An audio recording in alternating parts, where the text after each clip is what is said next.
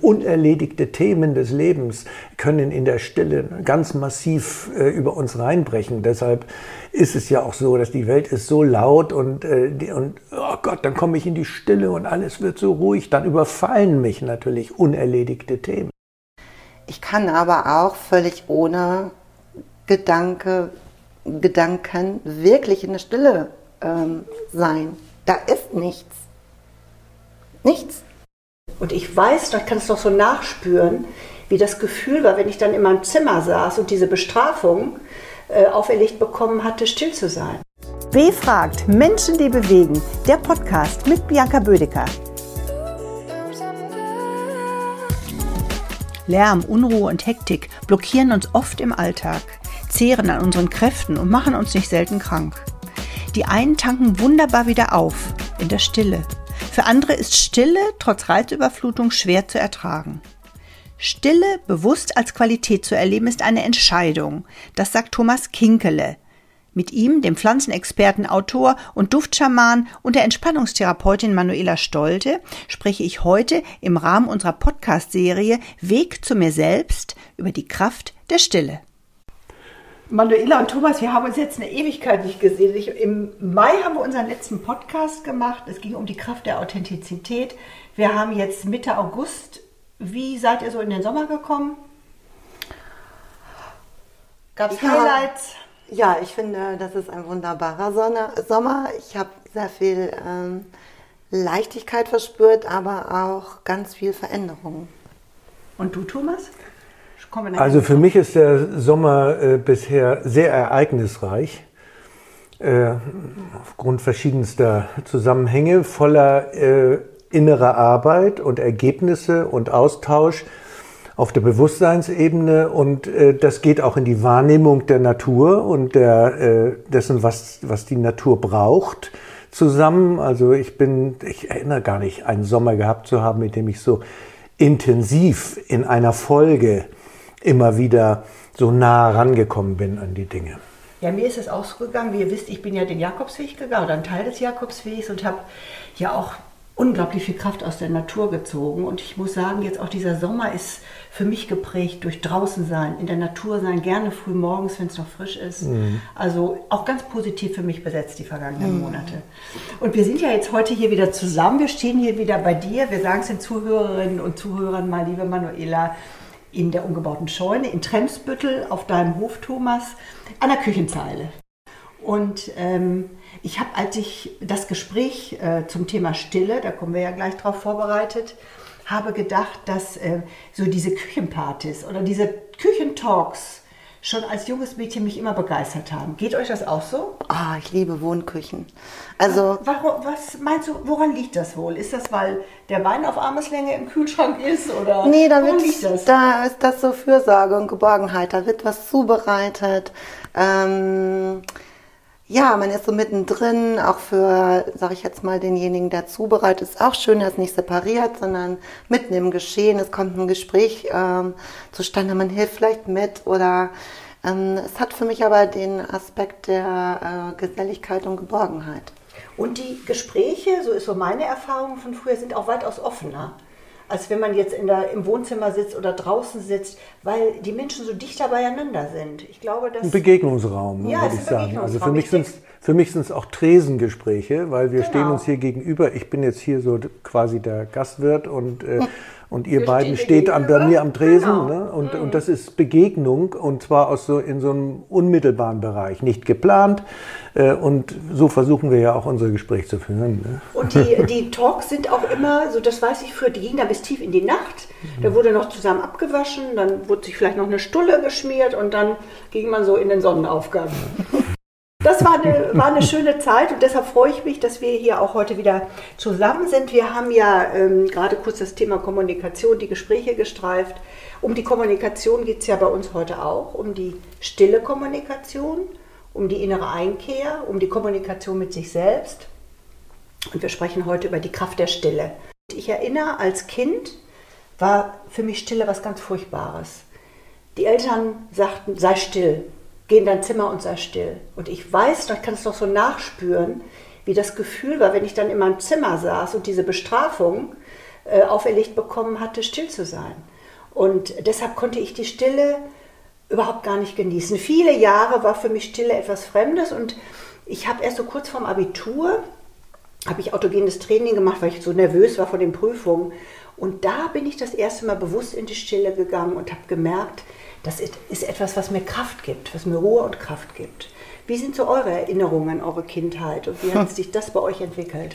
Also ich habe daran auch ganz schreckliche Erinnerungen, weil mein Vater, ähm, der hatte Schichtdienst und wenn ich äh, in mein Zimmer wollte, musste ich immer an dem, das war in so einem Flur, wo die Zimmer so abgingen und ich musste immer an dem Schlafzimmer vorbei. Und meine Mutter war nur zugange und sagte, sei leise, sei still, pass auf. Und ich habe mich kaum getraut, ähm, mich zu bewegen. Also das war ähm, wie im Gefängnis. ne? Also mhm. ich konnte mich ja gar nicht ausleben. Was soll ich jetzt machen? Also ich konnte jetzt keine Kassette, damals gab es ja noch Kassettenrekorder, ne? Konnte, durfte ich nicht hören. Ähm, ja, ich musste mich ganz ruhig verhalten. Die Alternative war, dass ich äh, halt ständig raus musste. So. Ne? Also, raus musste jetzt aus, ja, aus Zimmer, der Wohnung der raus. Mhm. Äh, wenn ich irgendwas Aktives machen wollte, dann, ich meine, gut, das war jetzt, jetzt nicht jeden Tag so, aber dann musste ich ausweichen. Wie war das bei dir, Thomas? Also das hat bei mir jetzt gerade so ein Erinnerungsbild ausgelöst, ähm, als ich so drei, vier Jahre alt war. Hm, da war, naja, mein Vater war schon recht streng und äh, ich wurde, wenn ich dann äh, irgendwas verbrochen habe, musste ich am Speicher in so einen dunklen Raum, da wurde ich dann drin eingesperrt und da war es sehr still drin. Und ich hatte tendenziell Angst vor Stille, weil das dann so bedrohlich war. Mhm, genau, so, das ne? also aus dem mhm. Dunkel in der Stille. Und dann wohnte gegenüber so ein altes Ehepaar, die Steinkes. Und Tante Steinke, die kam dann raus, wenn sie merkte, dass sie hörte, dass ich wieder eingesperrt wurde und sagte zu mir, sing doch mal was. Und dann habe ich angefangen zu singen in der Dunkelheit. Und das hat dann äh, die Angst gelindert. Ne? Das Singen? Ja. Mhm. Und wie ist das heute, wenn ihr heute das Wort Stille hört? Ähm, erinnert ihr euch, wann das sich geändert hat, wann das richtig gut wurde, für uns sich gut anfühlte, kraftspendend anfühlte? Habt ihr also, da auch so ein Schlüsselerlebnis? Ich finde, es gibt ganz unterschiedliche Arten von Stille. Also so eine Stille, ich erinnere das, als ich ähm, noch in meinem Bürojob war, ähm, den ganzen Tag irgendwie nur Trubel und ähm, nur laut und Kommunikation. Das kennt ihr bestimmt auch. Dann setzt du dich ins Auto. Normalerweise hast du das Radio an und dann merkst du, das Radio nervt dich. Du machst das Radio aus und hast dann so eine Stille, die so wohltuend ist. Ne, wo du erstmal merkst, boah, das ist so eine Belastung. Einfach so viel Stimmen, so viel äh, Geräusche, was auch immer. Ne? Also auch ähm, Musik kann stressen. Äh, das finde ich ist eine Art der Stille. Für mich gibt es noch ganz andere Arten der Stille. Ich kann natürlich ganz bewusst in die Stille gehen. Das war jahrelang für mich überhaupt nicht möglich, ähm, weil es für mich immer mit Alleinsein verbunden war. Ne, so. Allein im Sein. Ja, allein im Sein, oder? genau. Dazu habe ich auch mal ein mhm. Gedicht geschrieben. Mhm. Ähm, allein im Sein ist heute wunderbar aber vor ein paar Jahren für mich ähm, sehr bedrückend und sehr traurig. Wie kam das, dass sich das so geändert hat? Da, durch die Bewusstseinsarbeit, einfach auch durch die Meditation. Ähm, es geht ja schon auch über einige Jahre, dass ich irgendwann die Qualität entdeckt habe, weil ich gedacht habe, okay, ähm, ich höre mich erstmal richtig, also diese innere Stimme in mir kann ich nur hören, was, was ist da, wenn ich wirklich still Was hörst werde. du denn da? Dein Herz, dein Atem?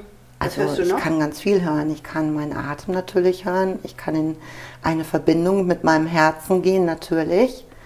Ich kann aber auch völlig ohne Gedanke, Gedanken wirklich in der Stille ähm, sein. Da ist nichts. Nichts. Thomas, wie ist deine Erfahrung mit Stille? Also ich schicke mal vorneweg, dass ich ein eher lauter Mensch bin. Das heißt also, mich gerne mitteile. Musiker auch, ja. Ne? Ich Musik. bin auch Musiker mhm. und äh, wobei da auch ein interessantes Thema ist mit Stille und äh, Zwischenräume und so weiter. Äh, nicht, kann man auch äh, ganz interessante Analogien herstellen. Und ähm, deshalb war es für mich ähm, gar nicht so einfach, in, in, in, die Erfahrung von Stille für mich überhaupt zu machen. Das ist also erst auch so im späteren Leben passiert. Mein ganz entscheidender Moment, und das ist das äh, für mich äh, äh, tiefgreifendste Ritual, äh, was ich in meiner schamanischen Ausbildung erlebt habe, war der sogenannte Blue Death. Das war ein Rückzug in eine Höhle, drei Tage und drei Nächte. Wo war das? Ganz tief äh, auf Formentera äh, wunderbarer äh, Höhlen, großer Höhlenbereich. Also wir waren 13 Teilnehmer und, und jeder hatte seine ganz eigene Höhle, also weil das Ding so verzweigt war. Aber du bist dann in der totalen Dunkelheit, du bist äh, in der totalen Stille. Äh, du kannst ab einem bestimmten Moment nicht mehr unterscheiden, ob du träumst oder ob du wach bist. Das vermischt sich alles miteinander. Das ist also ein Zustand, auf den man sich dann auch ein halbes Jahr vorbereitet hat, nicht durch alle möglichen Aufgaben, die man da zu erfüllen hatte im Vorwege, weil das ist dann schon, da ist man schon, da wird man konfrontiert mit sich selber und ein Aspekt davon ist die Stille. Was hat das mit dir damals gemacht, weißt du das noch? Äh, das war für mich wie eine Art von Neugeburt. Also äh, es war ja auch ein Rückzug in Mutter Erde, ja, das heißt, es ist dem, dem Weiblichen äh, gewidmet, dieses, dieses Ritual. Es gab dann auch ein Folgeritual, das, äh, das äh, hieß äh, Mountain of Light. Da hat man sich drei Tage und drei Nächte auf den Berg zurückgezogen. Das war nochmal was ganz anderes. In die, aber genauso, also auch stark, aber für mich äh, in Bezug auf Stille und auf Verbundenheit und auf Auflösen. Ich glaube, das ist auch so was in der Stille. Äh, das ist wie Ausatmen oder boah, dann ist plötzlich so ein, ein Augenblick, in dem äh, gar nichts mehr ist in einer Zeitfolge. Es ist eine Art von Stillstand und Auflösung äh, in der Wahrnehmung. Man hat dann so seine Techniken entwickelt, auch schon im Vorwege. Was mache ich, wenn Ängste aufkommen äh, in der Stille? Ne? Äh, und, und, und irgendwelche Bilder zu verstehen, dass, das, dass unser äh, Unterbewusstes Bilder produziert und, und äh, man natürlich unerledigte Themen des Lebens können in der Stille ganz massiv äh, über uns reinbrechen. Deshalb ist es ja auch so, dass die Welt ist so laut und, äh, und oh Gott, dann komme ich in die Stille und alles wird so ruhig. Dann überfallen mich natürlich unerledigte Themen. Also ich denke mal, dieses ganze Ritual hat mir gezeigt, ähm, äh, einen gewissen Umgang mit, diesem, mit dieser Stille und mit diesem, äh, diesem Zwischenraum. Da habe ich das gelernt und damit äh, kann ich jetzt deine Frage beantworten. Wenn, ne? Als du dann die Höhle verlassen hast nach drei Tagen, ja. du hast gesagt, es war wie eine Neugeburt. Wie, wie eine Neugeburt, ja. Was war anders in dir? Ähm, ich hab, meine Wahrnehmung hat sich verändert. Also ich, ich kam da raus und die Farben waren stärker, die, das, die, die, die, äh, die, die Eindrücke waren näher dran. Ich glaube, Stille führt dich sehr nah an dich selbst. Und wer bist du? Ja, wenn du Essenz bist. Und äh, dann ist dieses Verschmelzen auch ein Verschmelzen mit allem, was ist. Und dann kommst du wieder in die Welt raus und, und auf einmal zeigt sich die Welt äh, äh in, in einer unglaublich eindrucksvollen Schönheit und Deutlichkeit und, und Klarheit. Was hat das mit dir gemacht? Bist du dankbarer geworden oder offener, gelassener? Was hat dir die Kraft gegeben? Also äh, an der Stelle tatsächlich ähm, äh, ja eine Art von, von, von innerer Verbundenheit, sage ich mal, oder überhaupt einen Ort in mir selber zu entwickeln, äh, in den ich mich zurückziehen kann, wo ich einfach nur bin. Auch wenn es um dich rum mal laut ist. Wie im Auge des, äh, des, des äh, äh, Taifuns. Ne? Um dich herum tobt alles und du hast einen Ort in dir, einen Ort der Stille, in den du dich zurückziehen kannst. Und wo würdest du den im Körper verankern? In der Mitte, also. Also im Sonnengeflecht, oder? Ja, so äh, in dem Bereich, genau. Hm. Hast du auch so einen, äh, einen Ort, an dem du die Stille so intensiv gespürt hast und auch gemerkt hast, dass sich etwas in dir verändert hast, als du dann wieder aus der Stille rausgegangen bist? Oder gibt es einen Ort, wo du regelmäßig hingehst, um Stille zu leben? Also ich brauche dafür jetzt keinen Ort, ähm, sondern es geht ja auch darum, ich kann auch in einem Gespräch oder wenn ich jemand zuhöre, in mir still sein. Also ich muss nicht unbedingt einen Ort aufsuchen, das kann ich in meinem ganzen normalen Alltag ähm, tun, indem ich in mich hineinspüre, in, in mich hineingehe, so wie Thomas das äh, beschrieben hat, ein Ort in dir selbst. Das finde ich übrigens sehr interessant, weil Stille per se ist ein Raum. Ja. Also ein Ort, wenn du so willst. Äh, ne? Ein imaginärer, aber ein doch sehr konkreter ja. Innenraum. Also ich erlebe das auch oft, dass ich, äh, ich höre sehr gerne Musik, äh, weil es mich ähm, halt ähm, auch in dem Moment sein lässt. Ne? Entspannungsmusik? Mm, das kann unterschiedlich. Entspannungsmusik. Mhm. Ich höre Tanzmusik. Äh, Tanzmusik sehr gerne. Ähm, so ähm, auch intensive ähm, Texte. Da gibt es so ein Beispiel, so ein tolles Lied von Andreas Burani, Sein, wo das genau äh, auch beschrieben wird. In der Verbundenheit zu sein, einfach zu sein und ähm, zu beobachten und die Verbundenheit speziell auch mit der Natur zu spüren. Da ist dieser, dieser Raum, wo gerade nichts und alles stattfindet. Und ich finde, äh, dieses Nichts ist das alles. Also ich, klar, es hört sich jetzt erstmal irgendwie komisch an oder befremdlich an, aber ich kann es nicht besser ausdrücken. In diesem Nichts erlebe ich alles. Es ist so eine ähm, Glückseligkeit und Erfüllung. Einfach im Sein zu sein. Ist ja. übrigens auch eine Definition des Göttlichen. Ja. Ne? Das Gott, Gott wird bei den Sufis als das Nichts mhm. bezeichnet. Und alles ist auch das Göttliche, weil aus dem Nicht-Existenten entfaltet Gott sein Inneres in die Wirklichkeit. Sowas in der Art. Also alles ja. und nichts ist für mich eine Kategorie äh, durchaus auch des Göttlichen. Ja, und äh, vielleicht um das ein bisschen äh, alltagstauglicher zu machen, du brauchst in dem Moment nichts anderes. Weil du dir selbst genug bist. Ja, also ich habe viele Jahre darüber gelesen, äh, ähm, habe gedacht, ja, das verstehe ich alles, aber... Auch gelitten, dass du dir selbst nicht genug warst? Hast du, hat dich das auch ins Leid gebracht? Mm, manchmal hat es mich in die Traurigkeit gebracht, mm. ja. So, nur was ich damit sagen will, ist, äh, du kannst darüber so viel lesen, wie du willst. Du kannst es mit dem Kopf nicht verstehen. Doch der Kopf oder der Verstand will es irgendwie verstehen und meint, er versteht es. Es geht um das fühlen. Ich kann dir nicht genau sagen, wann der Zeitpunkt war. Ähm, ich denke, das hat mit der Entwicklung ähm, zu tun. Ähm, es werden immer mehr Schalen der Zwiebel abgeschält, sodass du halt an deinen Kern kommst. Ähm, und da hat es irgendwann stattgefunden. ich kann es dir nicht sagen. Ja, es ist ein Erfahrungsprozess, äh, äh, der, der dir ermöglicht. Das ist äh, nicht etwas, was du den Kopf machen kannst, weil der Kopf tendenziell laut ist. Das ist ja, wie Tolle so schön sagt, nicht das ständige Gequatsche im Kopf, ne? es ist ein Lärm im Kopf. Ne? So muss man sich das mal vorstellen. Ne? Dass, dass, man, man erzählt sich ständig Geschichten und da ist ständig was los und, und dann kommen die ganzen anderen Einflüsse dazu. Schau dir doch an, wie das Leben, also nicht nur, dass der, der, der Kopf redet, sondern von außen quatscht es ständig auf dich ein, über Medien, äh, äh über, über äh, äh Licht, Lichtverschmutzung äh, Thema. Ne?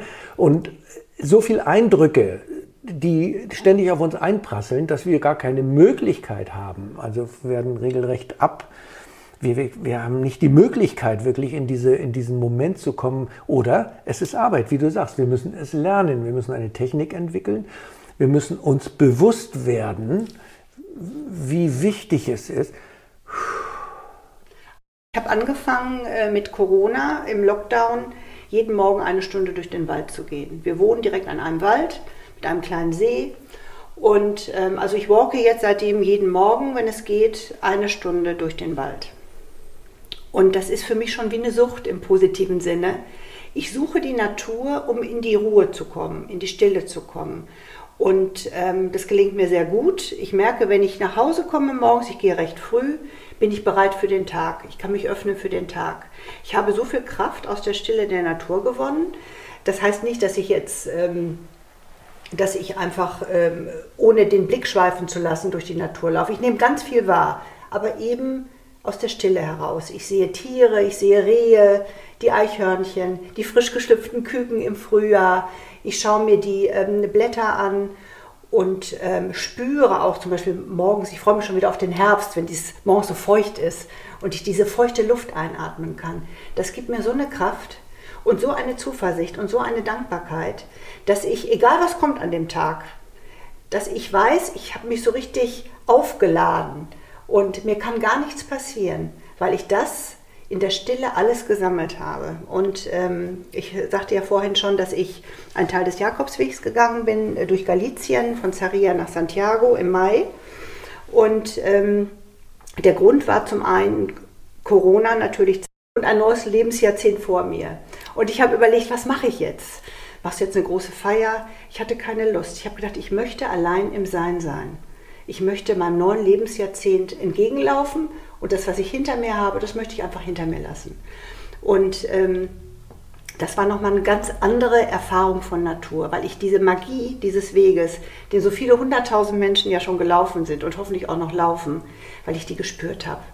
Ich habe diese Stille und es war im Mai ist natürlich sehr viel los. Es waren natürlich auch häufig mal mehrere Menschen um mich herum. Aber genau das, was du sagst, ich hatte so meinen eigenen Ort der inneren Stille. Und so bin ich dann durch diese Menschenmasten gelaufen, dann mal wieder kilometerweit ganz alleine und habe ähm, hab diese Natur so in mich aufgesogen und diese Magie so, ges so gespürt. Wir haben jetzt August und ich merke, dass ich diese Kraft so abrufen kann. Und ich bin so dankbar dafür, dass ich das gemacht habe. Und ähm, ich werde es auch wieder machen. Also auch einen längeren Weg. Dies waren jetzt so 150 Kilometer. Jeden Tag so 20, 25 Kilometer bin ich gelaufen. Aber das war etwas, was ich, da bin ich so dankbar mir selbst, dass ich das gemacht habe. Das war für mich das beste Geburtstagsgeschenk, weil ich weiß, mir kann nichts mehr passieren. Also ich laufe jetzt, ich gehe in, in mein neues Lebensjahrzehnt oder ins nächste Lebensjahr und ich habe dieses Powerpack in mir, was mir diese Stille des Weges gegeben hat. Und äh, zum anderen natürlich auch die Fortsetzung am Morgen, wenn ich wieder durch den Wald gehe. Das ist natürlich noch wieder was anderes, aber ich habe diese Natur für mich so, die Stille der Natur für mich richtig als Powerpaket entdeckt. Und ähm, seitdem bin ich sowas voller Zuversicht und weiß, mich haut nichts mehr um. Nicht? Das ist für mich diese ganz wunderbare Erfahrung, die ich jetzt äh, gemacht habe in den vergangenen zwei Jahren, aber insbesondere ähm, auch ähm, im Mai. Und das kann ich wirklich jedem empfehlen, mal darüber nachzudenken, mal so einen magischen Weg zu gehen. Auf jeden Fall. Das ist äh, wunderbar und das freut mich auch sehr, auch für dich. Ja, ne? das, so, äh, ja. ähm, diese Erfahrung zu machen. Also wir sprechen jetzt die ganze Zeit davon, wie wunderbar Stille ist, aber Stille kann auch ganz schrecklich werden. Ne? Ja, wir wissen das aus unserer, äh, aus unserer Kindheit, aber wir wissen, dass auch heute, wir kennen sicherlich jeder von uns Menschen, die einfach immer nur im Außen sind, die im Rahmen der Globalisierung, der zunehmenden Arbeitsanforderungen gar nicht mehr in die Stille gehen können. Ja. Und wenn da nichts los ist, dann da können die gar nicht mit umgehen. Naja, da kann eine Menge los sein, wenn still wird. Also das kann auch ähm, sehr unangenehm werden. Auf jeden Fall, ne? weil durch diese Konfrontation mit dir selbst ähm, können ja plötzlich mal Stimmen hochkommen, die dann sagen, hey, bist du dir sicher, dass das hier alles so richtig läuft? Bist du auf dem richtigen Weg? Irgendwas stimmt hier nicht. Das kann auch in der Stille ähm, passieren. Und ich finde, gerade da liegt die Qualität der Entwicklung. Ne? Weil Stille ist wunderbar, aber Stille kann auch... Äh, Fordert einen Prozess. Ja, es ist äh, kein ab. Stillstand. Ja. Stille heißt nicht Stillstand, Genau. sondern Stille heißt sich bewegen. Genau. Und da kommst, wirst du konfrontiert. Ähm, Stille erfordert Mut, finde ich. Mut, genau. Mut, äh, mal sie- in sich selbst reinzuschauen. Also was mir besonders gefällt äh, im Zusammenhang mit dem, was du gerade äh, erzählt hast über, dein, über den Jakobsweg, das ist, dass du, du sagst, Stille ist Bewegung. Hm. Äh, Stille ist für mich der Vorgänger von Bewegung äh, mehr. Aber äh, ich was die du, Stille ja in der Bewegung. warst du, was du erlebt hast, war, dass du während du dachtest oder über dein Denken resoniert hast oder über oder gefühlt hast und die Natur erfahren hast, ständig dein Körper bewegt Ja. hast. Das heißt, der Körper war mit einbezogen Mhm. in den Prozess. Das ist was ganz Wichtiges, dass wir die drei Zentren, das heißt das Denken, das Fühlen und das Körperzentrum, dass die miteinander in, in eine immer bessere Harmonie gebracht werden. Und das ist etwas, was an, an in dem Moment äh, äh, sicher ganz eine ganz faszinierende Möglichkeit ist, auch zu arbeiten an dem Erleben. Und was ich, was ich noch dazu sagen möchte, ist, es hat von dieser, Entschuldigung, der, der Woche, in der ich unterwegs war, drei Tage lang fest geregnet.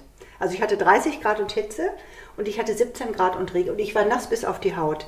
Aber dieses Glücksgefühl, diesen Regen auf der Haut, mich zu spüren, diese Feuchtigkeit auf der Haut. Ich erinnere mich, dass ich 2009 ein Umweltpraktikum gemacht habe an der Grenze zu Alaska in den Northwest Territories. Haben wir Permafrost-Untersuchungen mit einem Professor gemacht von Alberta. Und ich war da als Volontär mit. Und wir haben äh, Bohrungen gemacht in Baumrinden. Und ich weiß noch, ich war mit einer Australierin zusammen und wir machten diese Bohrungen. Und ich hatte genau dieses Erlebnis. Der Regen, es schüttete. Und ich war nass, aber ich war so glücklich und dankbar. Und das konnte ich mir in dem Moment, als ich in Spanien unterwegs war, wieder abrufen. Und da habe ich gedacht, wie mir auch die Stille, auch dieser Regen auf der Haut, dieses Prasseln des Regens, wie mich das beruhigt hat. Und wie mich das im wahrsten Sinne des Wortes geerdet und verwurzelt hat. Das ist eine Wahrnehmungserweiterung. Ganz, ganz toll war das. Da bin ich so dankbar für. Gerne bitte im Regen auf dem Jakobsweg. also wirklich, das, das war ein ganz tolles Zeichen der Natur. Ja, es ist auch interessant, weil man ja immer Vorstellungen hat von dem, was gut oder schlecht ist. ne? Und deine Seminare, Thomas, die haben mit das Element Stille ist ja doch auch elementar, oder? Ja, weil Meditation eine Rolle spielt, weil ein Medita eine meditative Haltung und ein Stillwerden, um auch Bilder auftauchen zu lassen, wenn du einen bestimmten Duft riechst, wenn du in der Natur bist und du gehst in Kontakt mit der Energie einer, einer, einer Pflanze, dann äh, ist es ein Stillwerden, um überhaupt lauschen zu können auf das, was die Pflanze sagt, denn die, die, die kommuniziert ja über Bilder, die dann im Inneren auftauchen. Das heißt, die füllt auch den Raum. Das finde ich so interessant auch äh, an dem, äh, zum Beispiel das Räuchern. Da äh, geht er direkt ins limbische System und, und löst dort etwas aus, bringt also das Gefühl in Kontakt mit, dem, mit der Imagination. Und das passiert in einer Stille. Das ist, Bilder tauchen auf. Wenn da der Kopf die ganze Zeit quatscht und hinterfragt, ja, ist das denn überhaupt und wieso und dit und dat, gelingt es nicht. Also du musst, musst wirklich in die Mind-Stille äh, kommen, in die Kopfstille kommen, um dann äh, mit dem, was da auftaucht, wiederum auch auf der Kopfebene in, in Kontakt zu gehen, es einfach zu erkennen als das, was es ist. Dazu gehört der Kopf schon, der wird hier nicht ausgeschaltet, aber es ist ein Stehenlassen, es ist ein in der Stille bleiben und nicht gleich wieder mit Analysen und, und, und daraus resultierenden äh, äh, komplexen Denkvorgängen äh, zu füllen. Dann ist die Stille vorbei. Ich möchte noch mal ein Beispiel oder etwas aus meiner Erfahrung erzählen. Ich habe zweimal in meinem Leben ein Basenfastenseminar gemacht. Das erste war, glaube ich, vor 20 Jahren in der Görde. Und ich weiß, wir saßen im Seminarhaus und haben grundsätzlich unsere drei Mahlzeiten in der Stille eingenommen. Das heißt, wir haben äh, gegessen eine Stunde bestimmt. Also wir haben uns sehr viel Zeit fürs Essen genommen, die Augen geschlossen und ähm, meditativ gegessen. Waren in der Stille, haben wirklich nicht gesprochen. Und das ist auch unglaublich. Ja, ich erinnere, was sich da gelöst hat. Also da flossen Tränen, da war ganz viel im, im Werden, im sich verändern. Und ich weiß, dass ich das sehr, sehr genossen habe. Das zweite Mal, das war hier in äh, Tremsbüttel. Nein, in, äh, Entschuldigung, das Nützschau. war im Kloster Nützschau. War ich auch zum Basenfasten. Und ähm, da gehört es nicht zum Programm, Schweigen zu essen. Und ich erinnere, dass ich das vorgeschlagen habe, dass wir das doch einmal mal ausprobieren. Und wir haben es gemacht und es gab ganz unterschiedliche Reaktionen. Einige waren entrüstet, haben gesagt, das geht überhaupt nicht. Eine Dame sagt, ich lebe doch allein, ich bin doch hier, ich möchte doch, ich möchte doch Ablenkung, Kommunikation. Und also die Ansätze waren ganz unterschiedlich. Und Interessant. das war ganz interessant. Ich habe das einfach auf mich wirken lassen und habe die Dame, habe erst gedacht, na ja, gut, Aber ich habe sie dann verstanden, weil es für alleinstehende Menschen, denke ich mal, häufig ganz schwierig ist, die, zu, die alleine leben, rauskommen wollen, ja natürlich, um sich mhm. zu verbinden, zu kommunizieren, Gemeinsamkeit zu erleben. Also du sagtest vorhin, Stille ist häufig auch schwer zu ertragen. Und ich denke jetzt gerade an die vielen Menschen, die auch ältere Menschen, die alleine zu Hause sind ja, und die ganz viel Stille haben. Das ist ja auch eher vielleicht dann Einsamkeit. Ne? Das ist Einsamkeit, das ist richtig. Aber auch Aber da Einsamkeit, möchte ich noch mal, das Thema möchte ich auch noch mal ansprechen. Genau. Einsamkeit ist ja durchaus, äh, da, das, eine, ein einsamer Mensch ist arm an Eindrücken von mhm. außen kann man vielleicht auf diesen simplen Nenner bringen. Das heißt, da kommt dann nicht so viel. Das heißt, da ist eine relative Stille und das ist vielleicht auch die bedrohliche äh, Seite mhm. der Stille. Das finde ich ganz interessant. Ist eben dieses Thema der, der, der Einsamkeit, der Absonderung. Aber das bedeutet natürlich nicht, dass man nicht auf, wenn man eine entsprechende wie soll ich so sagen, Übungs- äh, oder Disziplin. Du musst halt, du musst dich um dich selbst kümmern, aber du kannst dann auf der inneren Ebene natürlich auch trotzdem diesen Raum aufbauen, in dem du dich genau gut und richtig fühlst. Also das ist kein Verdikt, dass Stille unbedingt Einsamkeit sei. Aber wie könnt ihr den Menschen Mut machen, ähm, Stille auch zu genießen und nicht als als Bürde, als unerträglich äh, zu empfinden? Naja, das hatten wir, glaube ich, schon mal in einem Podcast. Da geht es nun wirklich darum, dass du dich nicht mit diesem halb leeren Glas oder halb vollen Glas, ich fülle das immer von außen auf, dass ich mich äh, gut fühle. Da müssen andere Menschen sein, da müssen Ereignisse sein, da muss was los sein, da muss Kommunikation sein. Ne? Dass so diese ähm, für mich vielleicht ähm, ein bisschen einsam, wenn das alles nicht stattfindet. Diese Stille zu genießen, heißt ja für mich, da entsteht auch ein Raum, in dem, wie Thomas das auch schon gesagt hat, in dem ich für mich gut sorgen kann. Wie fühle ich mich selber? Ne, so. Und ähm, das, ist, das ist für mich diese hohe Qualität. Natürlich ist es vielleicht für den einen oder anderen kein leichter äh, Prozess. Ist, für mich kocht das alles runter auf einen Begriff und das ist äh, Bewusstsein, das ist Wahrnehmung, das ist überhaupt erst in einen bewussten Kontakt zu der Möglichkeit, dass die Stille eben bewusst zu erleben als eine Qualität ist eine Entscheidung. Mm. Mm. Und in ja. dem Moment, wo du da deinen Fokus drauf richtest, beginnen die Dinge sich in die Richtung zu entwickeln, sagt ja die, die, die Quantenphysik. Mhm. Wenn du etwas fokussierst, beginnt es sich nach deiner Ausrichtung zu fügen und Neues entsteht. Das muss man sich mal vorstellen, was das für ein Werkzeug und eine Möglichkeit für uns ist, wirklich bewusst in eine Haltung zu gehen. Und da ist der Begriff der Stille, der, der ja mehr als ein Begriff ist, das ist ja, wie wir jetzt hier ausgeführt haben, sehr vielschichtig. Und jeder kennt es auf irgendeine Art und Weise. Und jeder könnte jetzt nach unserem Gespräch bestimmt auch eine interessante Geschichte erzählen, wie Stille erlebt wird. Das ist also etwas Allgegenwärtiges. Und da kommt der Punkt, jetzt bewusst diesen Begriff im eigenen Leben zu betrachten, zu erleben im wahrsten Sinne des Wortes. Das kann man natürlich am besten, wenn man in einem, wenn man eine Meditationspraxis entwickelt. Aber es ist nicht das Einzige. Mhm. Du kannst einfach, wenn du, wie du hast es da wunderbar geschildert, wenn du durch die Natur läufst, ja. dann dieser Raum, der ist es ein stiller Raum. Äh, Vogelgezwitscher, Bäume rauschen, er ist überhaupt nicht still, aber er hat eine innere Qualität, äh, die zu tun hat mit, dieser, mit diesem äh, essentiellen Raum der Stille, wo du auf einmal Eindrücke bekommst und wo dann so Bilder klar. auftauchen. Ja, es macht, macht dich so klar. klar. Gesund, es lässt Gesund. dich gesunden. Genau. Das ist ja sehr aktuell, Waldbaden mhm. und Co. Mhm. Nicht? Warum? Weil plötzlich die Menschen wahrnehmen, dass da Kräfte, Naturkräfte unterstützend, regulativ, nährend, umfassend uns begleiten.